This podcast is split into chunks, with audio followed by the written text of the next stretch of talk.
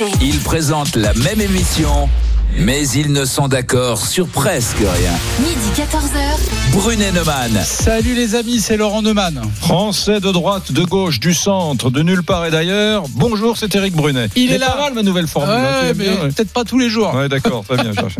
Il est là dans notre studio, dans Brunet Neumann sur RMC. Philippe Devilliers, il vient de publier chez Fayard Les Gaulois réfractaires demandent des comptes au Nouveau Monde. Je vous annonce d'ailleurs, les amis, que ce livre est en tête des ventes des essais. Mais ça, comme à chaque fois Philippe Devilliers sort un livre, il est là, il s'attend à nos questions, il s'attend à vos questions aussi Mhm. au 32-16. Mais d'abord, Philippe Devilliers, d'abord bonjour. Bonjour. Et merci d'avoir accepté de passer sur le grill de Brunet Neumann, parce Mhm. que ça n'est pas une épreuve facile. D'autres s'y sont cassés les dents, je vous signale. Mhm. Euh, juste une question d'abord. On va parler du bouquin. hein. Euh, On, a- on a été passionnés, Eric et moi, par le, par le livre. Même si on est d'accord ou pas d'accord, c'est pas le sujet. Mais d'abord une question. Dimanche soir, il y avait des élections municipales. Et tout le monde nous a rabâché que c'était une vague verte. Moi, je voudrais savoir si on n'a pas vécu tout simplement dimanche le troisième acte du dégagisme. En 2017, il a, profo- propo- il a profité à Macron. En 2000, euh, l'année dernière, il a pro- profité à Marine Le Pen. C'était les élections européennes. Et là, il profite au vert. Est-ce que c'est pas simplement ça, le dégagisme toujours à l'œuvre? Je crois que vous avez raison euh, et qu'il faut relier ce vote Kleenex euh, que vous appelez le dégagisme à l'abstention. Euh, le vote Kleenex, c'est l'acte siamois de l'abstention. En d'autres termes, euh, je pense que beaucoup de gens se disent ils ne peuvent plus rien pour nous puisque le pouvoir n'a plus le pouvoir. Euh, les maires, d'ailleurs, j'en suis le témoin euh, depuis 30 ans, n'ont plus le pouvoir parce que ce sont les intercommunalités. Donc le pouvoir se- s'enfuit petit à petit, glisse ailleurs. Et du coup, les gens se disent à quoi bon? Donc ça, c'est un premier phénomène euh, d'absence démocratique, de vide démocratique. Et puis, il y a effectivement le, le dégagisme. Mais ça va un peu plus loin. Euh, si vous me permettez une anecdote, quand j'étais euh, jeune député, j'allais souvent visiter place du Palais Bourbon un homme remarquable, un homme d'État qui s'appelait Olivier Guichard. Mhm. Et avait- Compagnon de la Libération, euh, gaulliste, ministre, proche de De Gaulle, maire de la Baule. et euh, l'homme de la DATAR, l'aménagement du territoire. Mm. C'est de lui que je veux parler. Parce qu'il me disait, euh, il faudra que vous le vouliez ou non, vous qui êtes un homme de la campagne, euh, créer, si on veut que la France soit un pays moderne, de grandes métropoles d'équilibre. C'était la sémantique de la DATAR. Mm. Et on a donc créé des grandes métropoles d'équilibre. Le résultat, on a le vote vert. Pourquoi? Parce que euh, il y avait trois idées euh, que moi je combattais. Et on me disait, t'es totalement ringard. Premièrement, les barres verticales. Mhm.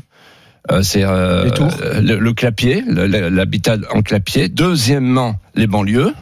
Ça faisait bien d'avoir des banlieues, on pensait que c'était important. Et troisièmement, les hypermarchés qui tuaient tout le petit commerce à l'intérieur des, des villes, et notamment des grandes villes.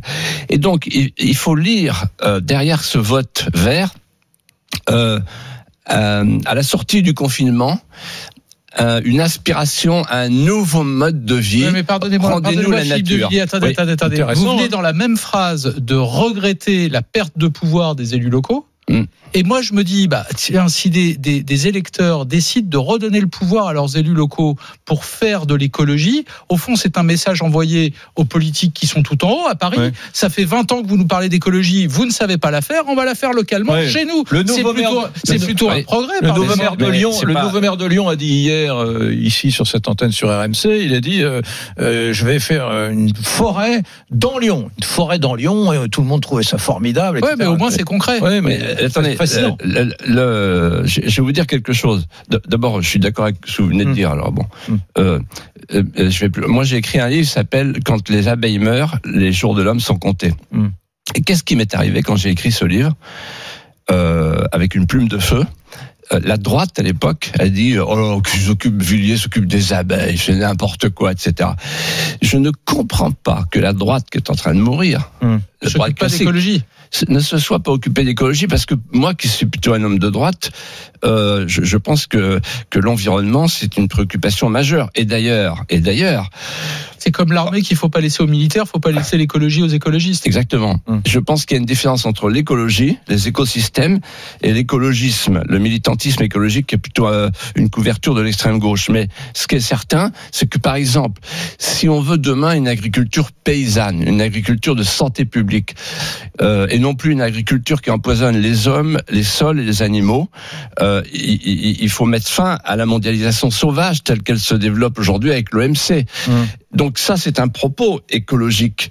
Euh, de la même manière que euh, dans les années 80, Mmh. je voyais la droite et la gauche qui se partageaient les marchés publics, le racket des marchés publics, et ils l'avouaient d'ailleurs, c'était l'affaire Urba et Orbi. Euh, Il y, il y avait les grandes surfaces euh, pour les, la gauche et les, et les ponts, les, les grandes, les, grands équipements pour la droite. Bon, et donc on a on a bétonné la France, on a bétonné la France. Et aujourd'hui, on a l'archipélisation dont parle Fourquet, Hum. c'est-à-dire que vous avez vu les grandes villes euh, votent vert, alors que les moyennes, les campagnes votent plutôt à droite, etc. Donc c'est très dangereux tout ça, Hum. parce que et alors on a euh, derrière tout ça Emmanuel Macron qui qui tout à coup se repeint en vert dès le Hum. lundi latin. Il y a un côté euh, un côté dérisoire et enfantin. Alors justement, Philippe de Villiers, on va maintenant venir à votre livre. Les Gaulois réfractaires demandent des comptes au Nouveau Monde. Vous reprenez d'ailleurs l'expression de Macron, les Gaulois réfractaires. Et euh, tout commence, enfin, votre histoire avec Macron, par cette visite au Puy du Fou. Il n'est pas encore président de la République. Il vient vous rendre visite. Vous êtes un peu étonné de recevoir un coup de fil de Macron que vous perceviez comme un type de gauche et pas enclin à porter de l'intérêt au Puy du Fou. Et, et vous êtes, vous, vous, vous tombez sous le charme du type qui d'ailleurs dit à l'époque, euh, mais euh, je ne suis pas de gauche. Alors là, il, il était à la ministre de Hollande. Je ne suis pas de gauche. Ça, quoi. vous aimez. hein. Quand on vous dit qu'on n'est pas de gauche, ça devient Ouais. un copain tout de suite. Donc, donc, donc, Non, vous- parce et donc, non, et donc vous vous euh, rendez compte que vous avez un territoire commun avec. euh. Oui, alors je, je réponds aux deux. D'abord, la, euh, la saillie de Laurent Neumann. Ouais. Euh, alors, euh, non, ce qui avait d'extraordinaire, c'est que euh, il, il est ministre du gouvernement socialiste de François Hollande. Il vient au Puy du Fou pour, Mmh.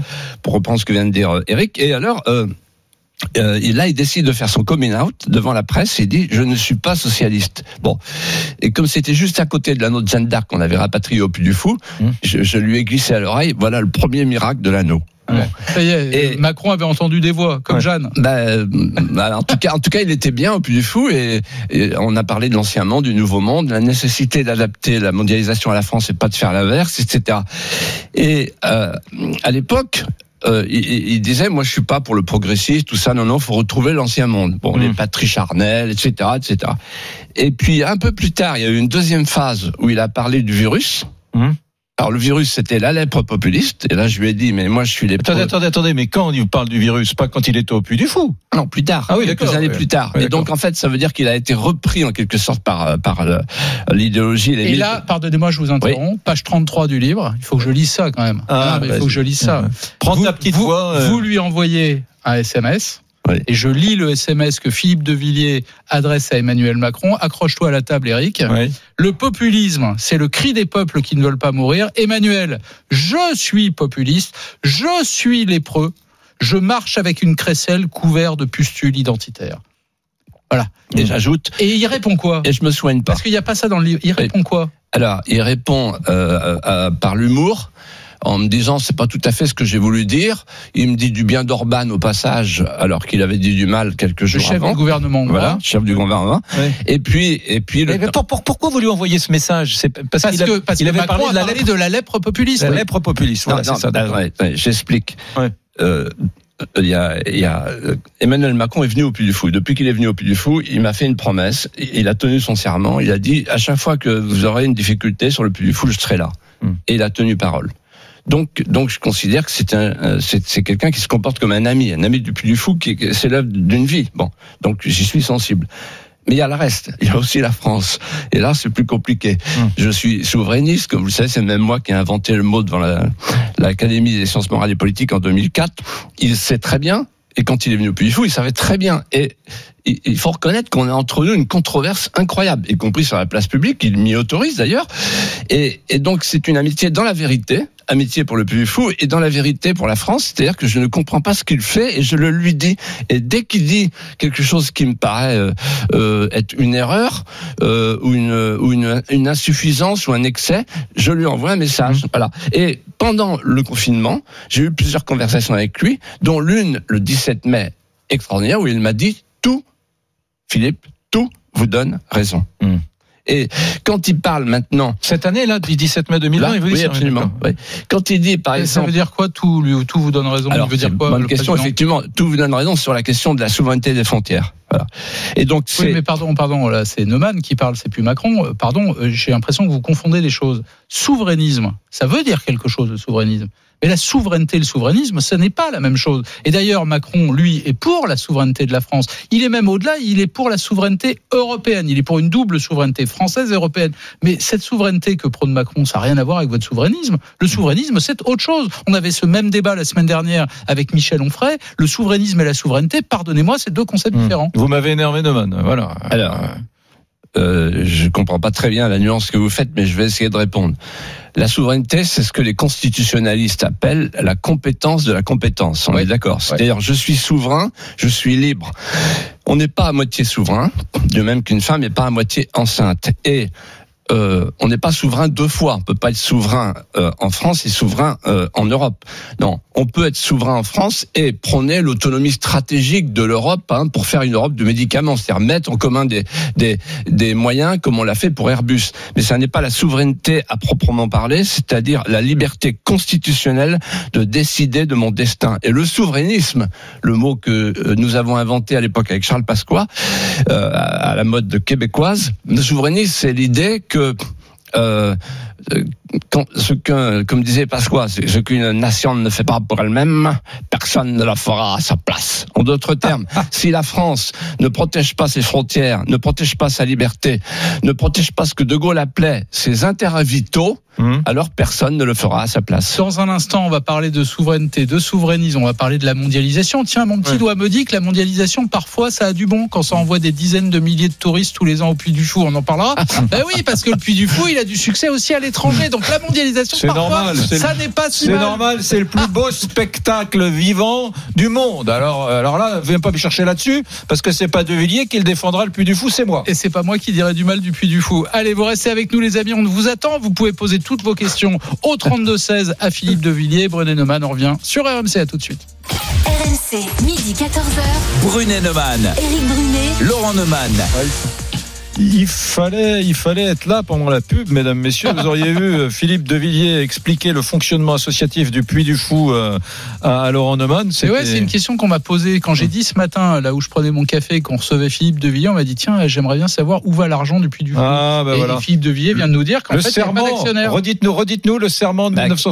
En fait, moi, quand je suis arrivé au Puy du Fou devant cette ruine, c'était un, un acte d'amour. Je suis monté sur une barrique et les, aux 200 premiers volontaires, je leur ai dit, écoutez, voilà, pour qu'il n'y ait pas de problème, pour qu'il n'y ait pas de doute, et pour qu'on assure la pérennité, je fais devant vous quatre serments. Premier serment, il n'y aura jamais de droit d'auteur pour le créateur, donc pour euh, votre serviteur. Deuxièmement, il n'y aura jamais de dividendes. Hum. Troisièmement, il n'y aura jamais de brevet extérieur. Et quatrièmement, il n'y aura jamais de subvention. De subvention publique. Ouais. Voilà, de subvention publique. Alors, je D'accord. voudrais, si, Eric est d'accord, parce qu'on va continuer à, à tourner les pages de, de, de ce livre. On parlait il y a un instant de souveraineté, de mondialisation. Tiens, il y a un sujet qui touche directement à la mondialisation, c'est la manière dont la France, entre autres, a géré la crise du Covid. Mm. Et ce livre qui, que vous avez écrit pendant le confinement, euh, je me suis dit, tiens, euh, ça m'intéresse de savoir ce que, va, ce que pense euh, Philippe de Villiers de la manière dont ça a été géré. J'ouvre le livre, introduction, première page du livre. Hein. Mm. Je le, je suis en train de le montrer à tout le monde. Première page du livre. Premier paragraphe, je lis. Au moment où je prends la plume, le, la faillite politique et morale a débouché sur un Munich sanitaire et social durable. Mm. Je vous avoue, j'ai refermé le livre. Je me suis dit, bon d'accord, c'est du De Villiers, j'en ai marre, il se caricature. Parce que Munich, franchement, oser la métaphore avec les accords de Munich 1938, Hitler, Mussolini, euh, Daladier et Chamberlain, là je me suis dit, ça y est, Oui, mais il est- Munich, il- c'est il- il nous passé dans le langage courant. Ouais, ouais, mais Euh, les mots ont un toujours, hein, sens, bah oui. surtout pour Philippe de Villiers qui est un amoureux de l'histoire. Les mots ont un sens. En quoi Philippe de Villiers, la gestion du Covid est assimilable aux accords de Munich Je voudrais essayer de comprendre. Alors, c'est très simple. Euh, une fois que je vous l'aurais dit, vous vous direz ah bah oui d'accord. Il avait raison. Il y avait pas de quoi, il y avait pas, il y avait pas de com euh, monté au plafond. Euh, Munich pour moi, c'est pas les accords de Munich, c'est l'ambiance de l'époque d'impréparation que mon père m'a raconté en tant qu'officier français quand il est parti à la guerre. Il Le était- Munich, c'est la lâcheté. C'est Mhm. d'abord la lâcheté. C'est ça. C'est le C'est la lâcheté. déshonneur. Vous vouliez, C'est la lâcheté des. Occidentaux face à Hitler. Vous deviez choisir entre la guerre et le déshonneur. Vous avez, vous aurez et la guerre et le déshonneur. Exactement. Et donc, c'était l'imprévoyance, l'incurie, l'impréparation qui fait que les soldats français à Dunkerque, ils, tiraient avec des, des, des, des- des balles à blanc. Voilà. Mm. Et là, c'est cette image-là, c'est l'image de mon père à Dunkerque qui, qui, qui, qui, qui met dans le sable, qui enterre son, son pistolet dans le sable avec des balles à blanc. Il me raconte ça. Et donc, il est fait prisonnier. Ça. Et il dit c'est complètement fou ce qui s'est passé. Notre pays était à l'abandon. Et là, en fait, pourquoi je dis ça dès le début? Parce qu'en réalité, si on avait eu, et vous le savez très bien, et tout le monde le dit aujourd'hui, si on avait eu une vraie préparation, euh, plutôt que de se confier à la religion des flux, c'est-à-dire à la mondialisation, débrider des, les chaînes de, de valeur globale, etc., sans qu'on en parle aux Français, eh bien, on aurait pu d'abord euh, éviter d'a- d'aller demander aux Chinois le paracétamol, on aurait pu demander de leur, éviter de leur demander les masques, les, les respirateurs artificiels et tout. C'est-à-dire qu'en fait, Donc vous en tirez comme conclusion, parce qu'il faut tirer les leçons. oui, pas ben, la, la conclusion, c'est qu'un La pays. conclusion, Euh, c'est qu'on doit produire nos médicaments ici, on doit produire nos masques ici. En tout cas, tout ce qui relève de la souveraineté sanitaire doit être fait sur le sol français. Alors, Hum. la conclusion, c'est ça. Euh, pour dire les choses avec un tout petit peu de recul, euh, depuis, depuis Maastricht, l'OMC, euh, l'Organisation mondiale du commerce, que j'appelle l'Organisation commerciale du monde, l'Europe et les États-Unis ont cru qu'avec la mondialisation libérale, euh, on allait pouvoir euh, entrer dans une ère de paix perpétuelle, de prospérité perpétuelle. Un monde débarrassé des souverainetés, des frontières, des États, de la notion d'intérêt vitaux, etc. Et c'est là que se sont mises en place euh, les chaînes de valeur globale. Pourquoi? Parce que dans ce monde, il y a eu une substitution euh, normative tout à fait extraordinaire. L'économique l'a emporté sur le politique. On a dit aux entreprises, vous faites ce que vous voulez. Ouais, mais Et donc, attendez, Et, attendez, et attendez, donc, attendez, attendez, non, je termine, je- termine. Et donc les chaînes de valeur globale, pour que les, les spectateurs, euh, que les, les, les auditeurs comprennent bien ce que je veux dire. Les chaînes de valeur globale, ça veut dire que le, le principe actif du médicament est fabriqué en Inde, puis il part pour être euh, enveloppé en Chine, puis à- conditionné en Pologne, puis il arrive dans la pharmacie. Quand tout va bien, tout va bien, mais quand ça va mal, à ce moment-là, eh mais bien, nous sommes dépendants. C'est là où moi je comprends plus. Eric a lu le même livre que moi, mais Mmh. alors moi je comprends plus là. Euh, J'entends très bien ce raisonnement, et moi aussi je suis plutôt pour une souveraineté sanitaire en tout cas, et que les, les principes actifs des médicaments, les masques, qui, ce qui sert à nous protéger soit fait ici. On est d'accord, très bien. Mais alors du coup, c'est le contraire qui s'est passé. Pour la première fois dans l'histoire de France, depuis très longtemps, le politique a repris la main sur l'économique. On a fait passer le sanitaire avant l'économique. Or, dans votre livre, vous expliquez que ce confinement était insupportable, qu'on a obligé les Français à rester chez eux. Vous parlez d'assignation à résidence. Alors, vous voulez tout et son contraire. Vous voulez la souveraineté sanitaire, mais quand tout à coup, on fait passer le sanitaire avant l'économie, vous dites c'est pas bien. Alors, attendez, je, vais vous répondre. Euh, là, ce qu'on a fait, le confinement généralisé, on a tué le pays. C'est pas, c'est pas la politique, ça. C'est l'anti-politique. C'est une décision politique. Non, non. Quand la politique devient une prophylaxie et qu'on confie le pouvoir aux scientifiques, ça s'appelle le biopouvoir de Michel Foucault. Mais Mm. avant, je, je, je vais vous dire quelque chose euh, avec quoi vous allez être d'accord.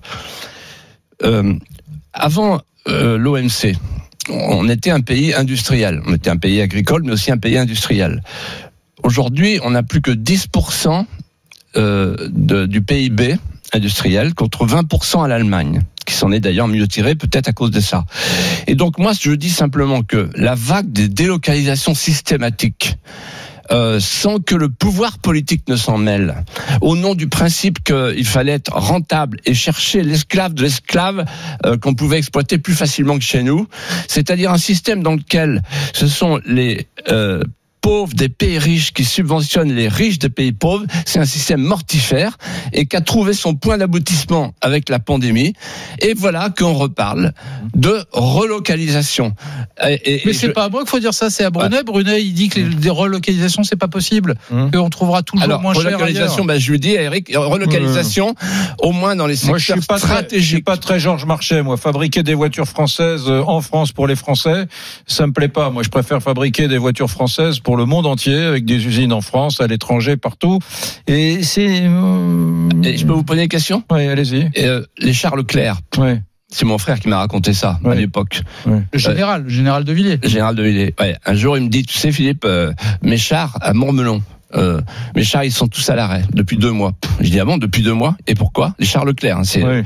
euh, fierté française, hein, le gyrostabilisateur, etc. Je dis, pourquoi Ah ben parce qu'on attend les pièces détachées en Chine. Et là, il me dit, si jamais un jour il y a la guerre, on n'est pas dans la merde. Voilà. Ouais. En d'autres termes. Oui, mais en je, d'au- moi, je- en d'autres Philippe, termes. moi, je vous réponds.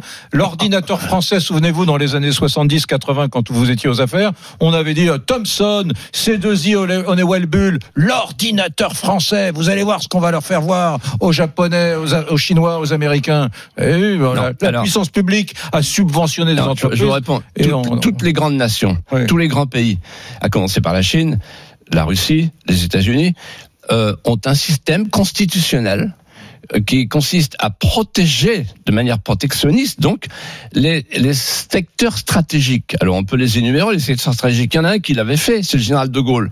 En mai 58, il a dit je veux bien moi continuer l'entreprise européenne qui venait de débuter le 25 mars 1957, un an avant, mais à une condition, c'est que vous me donniez le droit de protéger mes intérêts vitaux les intérêts vitaux. Donc une nation, elle a des intérêts vitaux.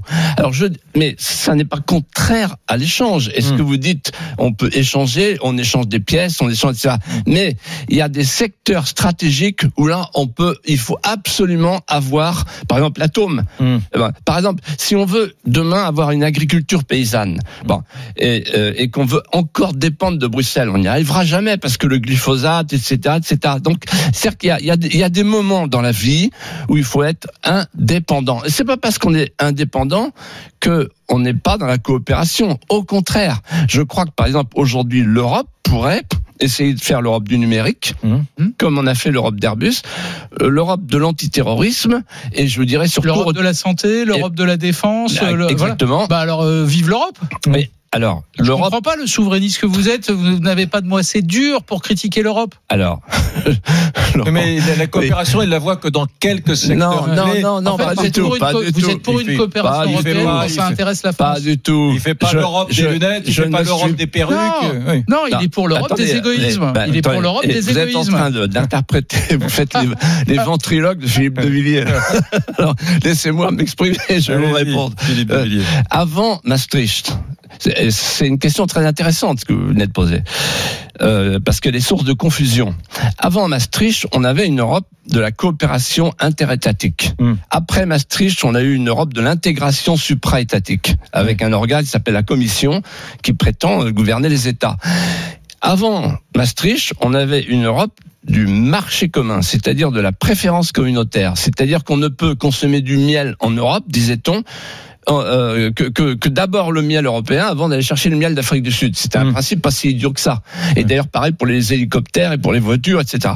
Et on est passé de cette Europe du marché commun à, à, à l'Europe du libre-échangisme mondial. Mm. Euh, le- le- L'Europe du libre-échangisme mondial, c'est le cheval de Troie de la mondialisation. Mm. Et avec le cheval de Troie de la mondialisation, qu'est-ce qu'on a? On a une gouvernance mondiale. C'est quoi la gouvernance mondiale? C'est les GAFAM, qu'on Mm. n'arrive même pas à taxer. C'est les GAFAM. On a une gouvernance mondiale. Merci l'Europe. Google, Amazon. Et donc moi, les je suis autres. pour une Europe, une union d'États. Je suis pour une union L'Europe des nations. euh, l'Europe des nations. Voilà. de Une union d'États, mais qui va loin. C'est-à-dire que je pense qu'aujourd'hui, là, là, et si on réfléchit un petit peu à ce qui est en train de se passer, il y a deux lézardes. Il y a la lézarde nord-sud, entre la Ligue hanséatique et, et Mare Nostrum, là, Mhm. la, la cigale et la fourmi, et une deuxième lézarde est-ouest, il y a le Brexit, ça y est, ils sont partis, et ceux qui vont bientôt partir, le groupe de Visegrad. Si on veut rattraper tout le monde et, tirer la Russie vers nous, qui est en train de regarder vers l'Asie, il faut faire une union d'États. on rattrapera l'Angleterre, on rattrapera les cigales et les fourmis, et on fera de la vraie politique, c'est-à-dire il faut retrouver les racines de l'Europe, la communauté de destin de l'Europe. Dans un instant, les amis, on attend vos questions au 32-16. Oui. Olivier nous appelle de Combourg en Ille-et-Vilaine. On le prendra. Il aura tout loisir de dialoguer avec Philippe Devilliers, qui est notre invité. Je rappelle le titre de son livre. Les Gaulois réfractaires demandent des, nou- des comptes au Nouveau Monde. C'est aux éditions Fayard. Les amis Brunet Neumann, RMC. On revient dans un instant. À tout de suite. RMC, midi 14h. Brunet Neumann, Éric Brunet, Laurent Neumann. Voilà, nous recevons euh, Philippe Devilliers qui publie Les Gaulois réfractaires demandent des comptes au Nouveau Monde chez Fayard, un, un livre qui est en tête des ventes, des essais en ce moment. Beaucoup d'appels au 32-16 après avoir planté le décor. Nous allons tout de suite à Combourg, Ille-et-Vilaine. Et Olivier a fait le 32-16 sur RMC. C'est parti. RMC, Brunet Neumann. 32-16. Bonjour Olivier.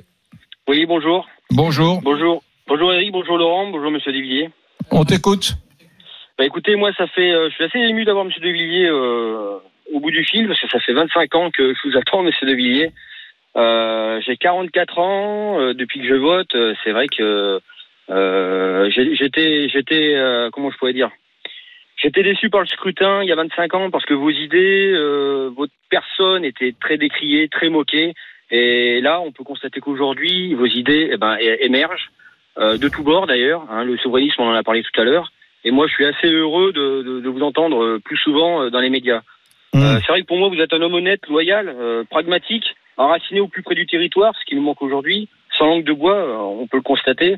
Visionnaire, hein, vous avez su démontrer par des actes euh, que vos idées avaient un sens et étaient réalisables. Donc moi, ça me donne vraiment de l'espoir. Mmh. Euh, J'avais une question pour vous. Je voulais savoir si, alors j'avais deux, deux, deux questions en, en fait. Euh, euh, la première était de savoir si, euh, bah, si vous prépariez le, la sortie du livre de votre frère, du général de Villiers, au mois de septembre, Mmh. euh, de par vos interventions. Euh, et, et la seconde était si, si, vous, si vous souhaiteriez reprendre ou créer un, un parti. Je pense notamment à des gens comme Monsieur Ménard ou Monsieur Dupont-Aignan qui sont isolés. Savoir si voilà, ça, ça vous intéresserait de, de, de, bah, de reprendre du service. Philippe Devilliers. Alors je réponds aux deux questions. D'abord, euh, euh, j'aime beaucoup mon frère, on s'entend très très bien. On a une vraie tribu, les Villiers. Et c'est un grand soldat, voilà. Mais je, je le laisse euh, écrire ce qu'il souhaite écrire. Il n'a pas besoin de ma plume pour tenir la sienne. Euh, sur la deuxième question, c'est la première fois qu'on me la pose depuis longtemps. Moi, j'ai quitté la vie politique. Et je suis revenu sur mon Laventin, c'est-à-dire au Puy du Fou, qui est une entreprise, une aventure humaine, économique, etc.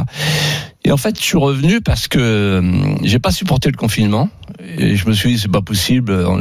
Les Gaulois réfractaires, qu'on euh, disait réfractaires, qui, sont aujourd'hui disciplinés, euh, obéissants, que, que recroquevillés dans une falaise de craie comme des troglodytes. Je, le reconnais pas, mon pays et mes, mes, concitoyens. Et donc, j'en ai eu marre. J'ai fait ce livre. Et quand je vois le succès du livre, qui contraste avec l'effondrement du pays.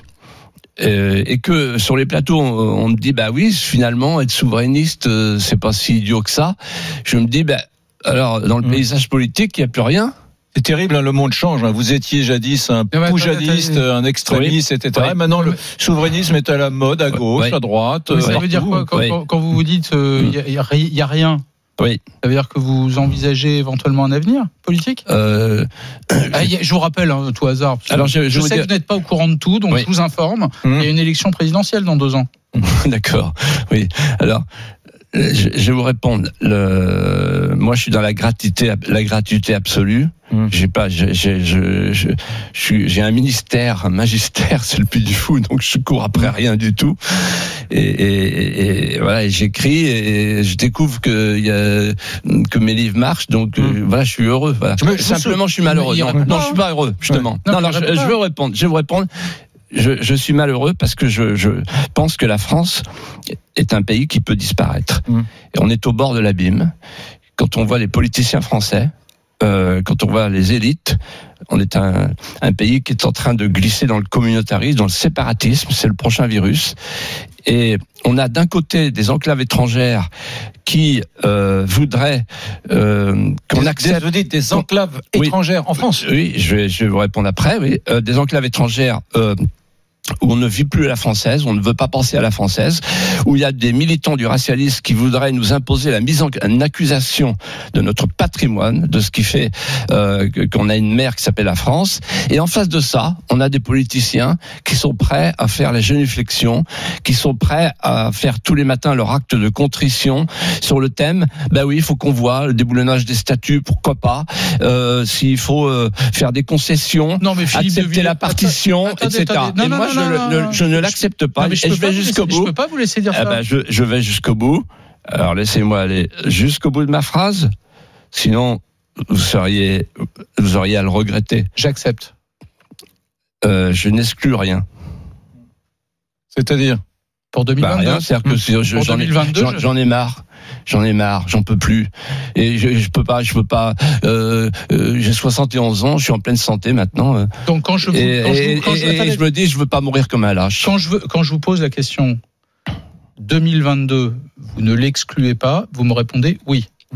J'exclus rien, mais de toute façon, vous me parlez de 2022, je sais pas euh, où on sera en 2022 au rythme où vont les Oh, choses. bah, la question Mm. est simple. La le, Ouais. pays, le pays est en train de se désagréger. Dire- Envisagez-vous, Philippe de Villiers, d'être candidat à l'élection présidentielle de J'envisage 2022 rien, j'envisage rien, mais je ne, je ne ferme aucune porte. Voilà, ni porte ni fenêtre. Vous voyez, Mm. C'est comme les frontières. Qu'est-ce qu'il faut vous, On êtes- reste- vous- les, les- idées, les, idées que Vous êtes- vous, les idées que vous défendez sont, sont mal défendues aujourd'hui euh, par euh, le clan souverainiste qui peut aller de, Marine Le Pen à Dupont-Aignan en passant par d'autres. Elles sont pas défendues aujourd'hui en France? Oui, non, elles sont pas défendues. Euh, je, pense moi que, le souverainisme il est identitaire ou rien. C'est-à-dire que si on rapatrie la souveraineté pour ne rien faire derrière, c'est pas la peine. Il faut aujourd'hui euh, rétablir l'autorité de l'État, rétablir l'ordre dans le pays, rétablir euh, l'honneur de la justice et de la police. Euh, avoir rétablir les fonctions régaliennes et, et, et refaire une industrie, refaire une agriculture, refaire un pays, euh, redonner leur chance aux campagnes, euh, refaire des petites villes où on peut respirer, etc. Et donc tout est à reprendre. On a tout laissé Donc- glisser à l'abîme. Donc vous attendez quoi? Vous attendez qu'il y ait un mouvement qui se lève et qui Non, réclame votre nom je- Vous attendez rien. que vos amis non, vous sollicitent? je- J'attends rien. Je dis simplement. Ah, donc ça que- dépend, ça dépend Mais de non, vous mais alors. attendez, non, mais là on se parle. Euh, Ah oui Je sais que ce que je suis en train de dire va faire causer, mais je m'en fiche complètement. Moi, je suis un homme libre, je n'en peux plus. Voilà. Et les auditeurs, je suis sûr qu'ils en peuvent plus, parce qu'en fait, nos politiciens, ils sont dans la demi-mesure, ils sont dans le confinement, en fait. Vous voyez, ils sont, ils ont l'esprit confiné, l'esprit conformé. Il faut aujourd'hui euh, euh, une audace française retrouvée pour porter le pays à l'avant. Il faut y croire, il faut l'aimer. Et moi, mon pays, je l'aime, je souffre pour lui. Ouais. Dans le mot France, il y a le mot souffrance. Dans, dans, dans quelques, il y a quelques instants, j'ai osé vous interrompre, mais c'est parce que vous avez Ah, dit vous avez bien fait, tous les hein. responsables politiques euh, ont fait la génuflexion euh, devant ceux Ah oui. qui euh, voulaient déboulonner les statuts. Pardon, moi j'ai entendu le président de la République dire euh, il ne sera jamais question de déboulonner aucune statue. Donc ce que vous avez dit est pas vrai. J'entends, que le fait de déboulonner dit, des statues vous agace. Non, mais ne c'est dites la pas- symbolique. ne- mais ne dites pas que ça n'agace que Un vous. établissement scolaire dans l'est de la France, qui était un établissement scolaire qui s'appelait Colbert, un lycée ou un collège, a été rebaptisé il y a quelques semaines le collège Rosa Parks dans, dans le- dans. Oui. C'est- Ça, c'est le déboulonnage dont vous parlez. Mais les lycées- sont, les lycées- symboliques. les Alors, lycées alors, changent Alors, de nom je, depuis je vais des préciser, je vais préciser, Laurent, Ouais. pour qu'il n'y ait pas d'ambiguïté. Et vous allez voir que ça va, c'est encore plus grave. c'est euh, ce que j'appelle la genuflexion.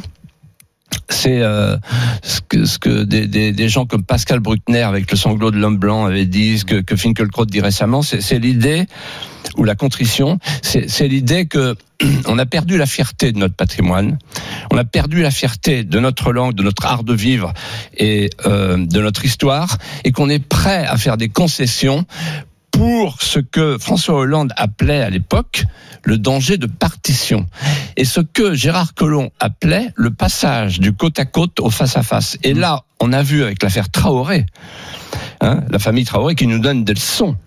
euh, avec des militants du racialisme qui veulent installer la race en France, alors que la France n'est pas une race, c'est mieux qu'une race, comme disait Jacques Bainville, l'historien, c'est une nation. On a vu avec l'affaire de Dijon qu'il y a des armes. Vous voyez Euh, Il y a des armes maintenant qui sortent des caves, qui sortent des garages à vélo. Donc on est au bord de la guerre civile. Et quand on voit que le rempart de la guerre civile, c'est la police, et que Castaner, puisque c'est de lui que je parlais, c'est à lui que je faisais allusion avec la génuflexion, dit moi je suis prêt à m'agenouiller. Mais par contre, il tire dans le dos de sa police et il est encore en place. Pour Mm. combien de temps, j'en sais rien, mais il est encore en place. Castaner qui dit et là, je fais allusion au Puy du Fou. Castaner qui dit, vous allez voir pourquoi. Castaner qui dit, l'émotion euh, dépasse les règles juridiques. Mais alors, la ciné du Puy du Fou, il y a 13 000 places. Hmm. C'est l'émotion, le Puy du Fou. Oui. Vous l'avez vu Oui. Vous avez vu l'émotion, tout le Oui. monde pleure. Alors, on dépasse les règles juridiques ou pas Hmm. En d'autres termes, euh, quand il s'agit de la France, il y a des règles juridiques. Quand il s'agit de taper sur la France, il n'y a plus de règles juridiques. Rien. Voilà. Vous, et, vous savez bien, et vous donc avez bien- ça va au-delà du déboulonnage des statuts. Vous savez- C'est, c'est, moi je le dis aux Français, dressez-vous, levez-vous, n'acceptez pas qu'on macule les, les, les- tous- les signes du temps long de notre cher pays. Lisa Marie, elle a collecté beaucoup, beaucoup de messages qui tournent d'ailleurs autour d'un sujet majeur, Lisa Marie. hein. Exactement. Bonjour, monsieur De Villiers. J'ai une question euh, sur Direct Studio de Olivier qui vous demande Pensez-vous qu'il existe des formes de communautarisme en France? Bah oui, ça, ça vient- Oui. il vient, il vient d'y répondre à la question. oui. Alors je viens d'y répondre, mais je précise. C'est un beau mot en fait, communauté, communautarisme. Ça, ça fait pas peur, mais en réalité, c'est pas communautarisme, c'est séparatisme. Et le mot a été, uti- a été utilisé par euh, le président de la République dans son dernier discours. Manuel, le Valls, par- séparatisme, Manuel Valls parlait même d'apartheid. apartheid. D'autres parlent de sécession. Et même, et Manuel Valls a même dit, la, la, parlé de la guerre des races. Alors, en fait, qu'est-ce que ça veut dire? C'est simple. La France, elle n'a jamais été une race. La France a toujours été multi-ethnique, mais elle a toujours été uniculturelle. C'est-à-dire que la France est une civilisation. Et donc, faut, faut faire le départ entre les deux. Et donc, euh, ceux qui veulent installer la race en France, qui parlent bah, avec des mots incroyables, privilège blanc, racisé, euh, racialisme, euh, on interdit à certains blancs euh, à les colloques à Il l'université. supprimer, il faut supprimer le mot race de la Constitution? On, euh, tu dis la Constitution, là, c'est trafiqué comme ça, c'est bon. Non, on, on laisse tomber. hein. On, on- on s'occupe des choses sérieuses. bah, Je vous Bon. prends au mot, là. Ah, non, bah, attendez, on s'occupe des choses sérieuses. Le, le- le- la France, euh, je, je répète la phrase de Bainville, la France, c'est mieux qu'une race, c'est une nation. La Martinique a été française avant la Corse. Donc, euh, donc si, si on cherche par un mimétisme absurde, intellectuellement et moralement, à faire débarquer l'Amérique en France, à transformer la France en une petite Amérique, comme veut le faire la famille Traoré, euh, à la suite du drame de George Floyd. Euh, eh bien, si on fait ça, on est mort. La France va mourir. Mhm. La France va mourir. Pourquoi? Parce que ce sera la guerre. Ce sera la guerre civile. Et quand j'entends les militants du racialisme qui parlent de blanchité et qui veulent assigner à résidence en fonction de la couleur de peau les uns et les autres, ils sont en train de mettre le feu. Et, et donc le communautarisme, euh, c'est le séparatisme. Vous savez, la- le multiculturalisme cher à Emmanuel Macron, je lui ai dit ceci à plusieurs reprises. Emmanuel, ce que vous êtes en train de faire, c'est très dangereux. Pourquoi? Parce que le multiculturalisme, une société multiculturelle, c'est une société multiconflictuelle. Bien, merci beaucoup euh, Philippe de Villiers. Nous retenons donc que vous êtes peut-être candidat à l'élection présidentielle en Ah, j'ai pas 2022. dit ça. Ah bon un- Il a dit qu'il n'excluait rien Ah, en 2022. Soyons précis, Eric, soyons précis. Mais- mais merci à vous. Merci beaucoup Philippe de Villiers. Je rappelle le titre de votre livre publié chez Fayard. Les Gaulois réfractaires demandent des comptes au Nouveau Monde. Voilà, et dans un instant, les amis, euh, parce qu'il n'y a pas de vote, évidemment, on va pas voter pour ou contre Philippe de Villiers. Hein, ce serait, ce serait pas, ça n'aurait Oui, pas de sens. oui. Mais si Philippe de. Villiers a envie de rester avec nous, Oui. on peut l'emmener avec nous en avion. Oui. Parce qu'il y a une tradition, Philippe de Villiers, dans Brunet-Neumann, c'est l'heure où on prend l'avion et on va voir notre Français de l'étranger. Et là, je vous dis pas le nom de la ville, mais je vous dis, on part en Espagne dans quelques instants. À tout de suite dans Brunet-Neumann sur RMC. RMC, Midi 14h. Brunet-Neumann. Bon, mesdames, messieurs, on part à l'étranger. Tu m'as dit qu'on parlait en Espagne. De Villiers a été clair. Je, je pense que on n'a pas fait gaffe, toi et moi, Ah, Laurent. si, si, bah, j'ai fait gaffe, euh, moi aussi, trois fois. il, a dit, il a dit, je n'exclus pas de me présenter à la présidentielle en 2022. Philippe de Villiers, il y a quelques que- minutes, je- en direct sur RMC dans Brunet-Neumann. Je n'exclus rien pour 2022. C'est la phrase qu'il a présentée, pr- prononcée sur l'antenne de RMC. Et il a ajouté La France va mal, je ne serai pas lâche. Très Voilà. bien, voilà. C'est clair, mesdames, maintenant les amis, vous en faites ce que vous, voulez. Vous ça. pouvez y aller, vous pouvez faire Mais en tout cas, vous pourrez dire, c'était le 30 juin sur l'antenne d'RMC dans Brunet-Neumann. Voilà. Bien, allez, on part en Espagne.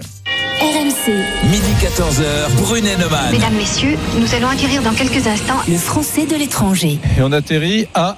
Barcelone, où Barcelone. nous attend Baudouin. J'adore cette ville de Barcelone. Salut Baudouin. Salut Baudouin.